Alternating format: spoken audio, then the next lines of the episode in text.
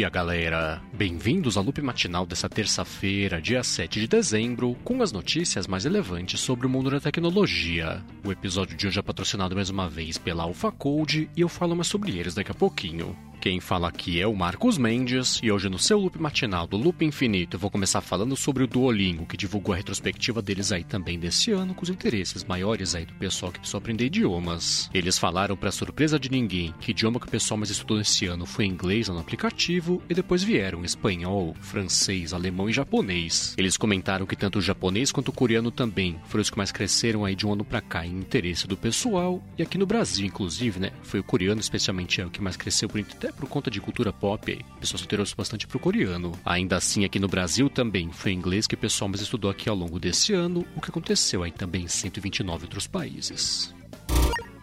E enquanto isso, no mundo dos jogos, estreou o terceiro capítulo agora do Fortnite. Isso veio depois da ilha na última temporada ter virado ao contrário e pintaram por lá o ator The Rock vestido como fundação e Homem-Aranha também, com direito até aquele disparador de teia de aranha que vai ficar disponível a partir do dia 11. Além disso, pintaram os movimentos novos também no gameplay. A galera consegue pegar impulso, por exemplo, e deslizar também, ou para poder escapar, ou então para atacar algum personagem. E caso você queira ver o trailer aí desse novo capítulo, tem link aqui na descrição. Agora, ainda sobre o mundo dos jogos, a Bloomberg falou que a Sony está pensando em fazer um serviço único de assinatura do PlayStation, que vai unificar basicamente o PlayStation Now e PlayStation Plus. A Bloomberg falou que comparando com o Xbox, isso vai ser equivalente lá que a Microsoft tem no Game Pass e vão ter três planos aí que a galera vai conseguir assinar.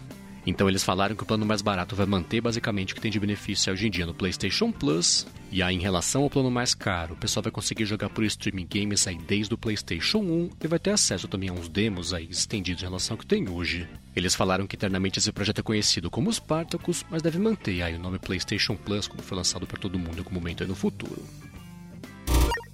Bom, e agora eu vou falar sobre o eBay que suspendeu aí um monte de gente, parece que por acidente. O eBay comentou que um bug no começo do mês trancou para fora das contas muita gente, falando que o pessoal tinha ferido os termos de uso, era uma ameaça lá para a comunidade e teve que se explicar depois que muita gente foi pro Reddit né, para falar o que estava acontecendo. Então no Reddit o pessoal comentou inclusive que tinha até perdido o produto, perdido o leilão também por conta disso. E tentou acessar o suporte. O suporte falou que não sabia de nada, então estava suspensa a conta, estava suspensa a conta, mas claro, né, que pela quantidade de pessoas suspensas tinha sido mesmo erro. Aí agora o eBay falou que está entrando em contato com todo mundo que teve a conta afetada para conseguir resolver esse problema, mas ainda assim, né, se esse foi seu caso, você não conseguiu resolver. Agora sim, você pode entrar em contato com o suporte que eles sabem o que fazer, ao contrário do que aconteceu no começo dessa história. Agora, um outro caso de suspensão aí que ficou famosa na internet nos últimos dias veio do YouTube. O que rola é que tem um streamer bem famoso chamado Ludwig Agler, que saiu do Twitch para ir pro YouTube e três dias depois que ele foi pro YouTube, o canal dele foi suspenso. Aí o que causou esse problema é que ele tava fazendo uma live no YouTube com 50 vídeos mais virais aí da história do site, e aí tocou Baby Shark. Não teve jeito, né? Por conta de tocar o Baby Shark em um segundo só, o canal dele foi suspenso. O youtuber comentou, inclusive, que ele até pensou que isso poderia acontecer, parte de copyright, sei lá, tomar um puxão de orelha, tomar um aviso, coisa assim, mas não. Derrubou na hora lá a live que ele tava fazendo. Aí, depois de um tempo, até depois da comoção também do pessoal, o canal dele voltou ao ar e ele comentou, né, que ele vai prestar mais atenção aí agora com esse tipo de coisa, porque ele viu que no YouTube é coisa um pouco mais séria em relação a isso. Bom, e curiosamente uma terceira plataforma também que se envolveu polêmicas sobre contas suspensas, esse foi um caso um pouquinho mais sério, foi o Twitter. O problema lá foi resultado daquela regra que eu comentei por aqui na semana passada, que eles estão proibindo agora que uma foto seja postada, ou vídeo também, né, sejam postados na rede, a menos ter autorização da pessoa que está nessa imagem, seja foto ou seja vídeo, com exceções, que podem ser de fotos com valor jornalístico, então de figuras públicas. Aí na semana passada eu até cheguei a comentar também que o pessoal estava com bastante dúvidas sobre isso, né, que parecia uma regra que eles tinham pensado pela metade se implementar, e agora estou comprovado que foi exatamente isso que aconteceu. Bom, levou menos de uma semana para aparecer a primeira polêmica a respeito dessa novidade. Isso foi que um grupo de ativistas políticos está usando essa ferramenta como uma arma para conseguir tirar do ar as fotos lá no ataque ao Capitólio americano que tem ajudado a FBI a prender o pessoal que fez isso. Então os ativistas estavam reportando as contas com fotos lá ataque ao Capitólio americano para tentar impedir que o pessoal fosse preso, né, que fez esse ataque, e o Twitter falou que não é assim, né, que isso é um mau uso da ferramenta que eles criaram. O Twitter pelo menos foi rápido para reconhecer esse mau uso da ferramenta e confirmou que está voltando ao ar as contas é que foram suspensas por conta disso de forma indevida. Bom, e seguindo aqui com as coisas do Twitter, o CEO novo da plataforma, que é o Paraga Graval, confirmou uma reformulação lá da estrutura interna da companhia e falou também que dois diretores aí vão deixar o cargo. Ele comentou que daqui para frente o Twitter vai ser mais ágil para conseguir ter uma execução mais rápida de ideias e vai priorizar também, é, que ele falou que vai ser um rigor operacional um pouco maior. Aí, como consequência disso, ele comentou também que o diretor de design e de engenharia também da empresa, né, dois cargos aí, estão deixando a companhia, ainda detalhou como é que vai funcionar a organização nova com esse novo procedimento. Ele comentou que a partir de agora na empresa, o pessoal vai trabalhar junto aí dividido também de acordo com o projeto e não mais por cargo como acontecia antes. Bom, a seguir eu vou falar sobre a multa que o Procon de São Paulo aplicou para cima do WhatsApp, mas antes disso eu vou tirar um minuto aqui do episódio para agradecer a AlphaCode, empresa de tecnologia e inovação, pelo patrocínio aqui mais uma vez do podcast. A AlphaCode é uma empresa especializada no desenvolvimento de aplicativos para empresas também que querem fazer sua transformação digital. Ela já fez mais de 200 aplicativos para Android e para iOS também, que foram baixados já mais de 20 milhões de vezes. E você que precisa de um app para o seu trabalho ou para sua empresa, tem uma ideia bacana que faz tempo que você tem, mas não sabe como fazer para tirar do papel, tem um desconto bem bacana que ela vai dar para você para ser um ouvinte aqui do Loop Matinal. Para garantir esse desconto, você acessa o site alfacode.com.br, alphacode.com.br. Aí você entra em contato com eles e comenta que é um ouvinte aqui do Loop Matinal e pronto, você consegue finalmente fazer seu aplicativo com AlphaCode com desconto especial. Então, mais uma vez, para fazer seu app com AlphaCode com desconto, acessa lá alfacode.com.br. Muito obrigado, AlphaCode, pelo patrocínio contínuo aqui do podcast. Bom, vamos lá, né? Acho que todo mundo lembra o que estava fazendo aí quando o Facebook saiu do ar, aquele apagão mundial que aconteceu em todos os aplicativos da plataforma, e o Procon tinha falado. O Procon de São Paulo tinha comentado que investigar a situação aqui por conta do uso, né? todo mundo depende do WhatsApp, que ficou fora do ar também. Bom, passados alguns meses de investigação, o Procon de São Paulo concluiu que cabe sim uma multa aí para cima do Facebook por conta do que aconteceu e definiu o valor. São 11 milhões de reais aí que eles vão ter que pagar. Essa multa veio porque o Procon de São Paulo concluiu que o Facebook é sim, claro que ele é responsável, né? Porque foi a mudança que ele fez lá que tirou tudo do ar. Então ele é sim responsável pelo que aconteceu, porque não foi um terremoto, né? Um ato divino, que tirou as coisas do ar. Na época o Facebook até explicou né, que uma mudança lá numa parte da configuração do servidor, da parte que se acessa para conseguir ver os conteúdos lá, foi isso que fez o Facebook ficar fora do ar teve esse prejuízo aí, que o pessoal aqui no Brasil especialmente depende do WhatsApp. Aí perguntado sobre essa multa do Procon de São Paulo, o Facebook avisou, né? Claro, que ele vai tentar recorrer e caso você queira saber mais sobre tudo isso, tem link aqui na descrição.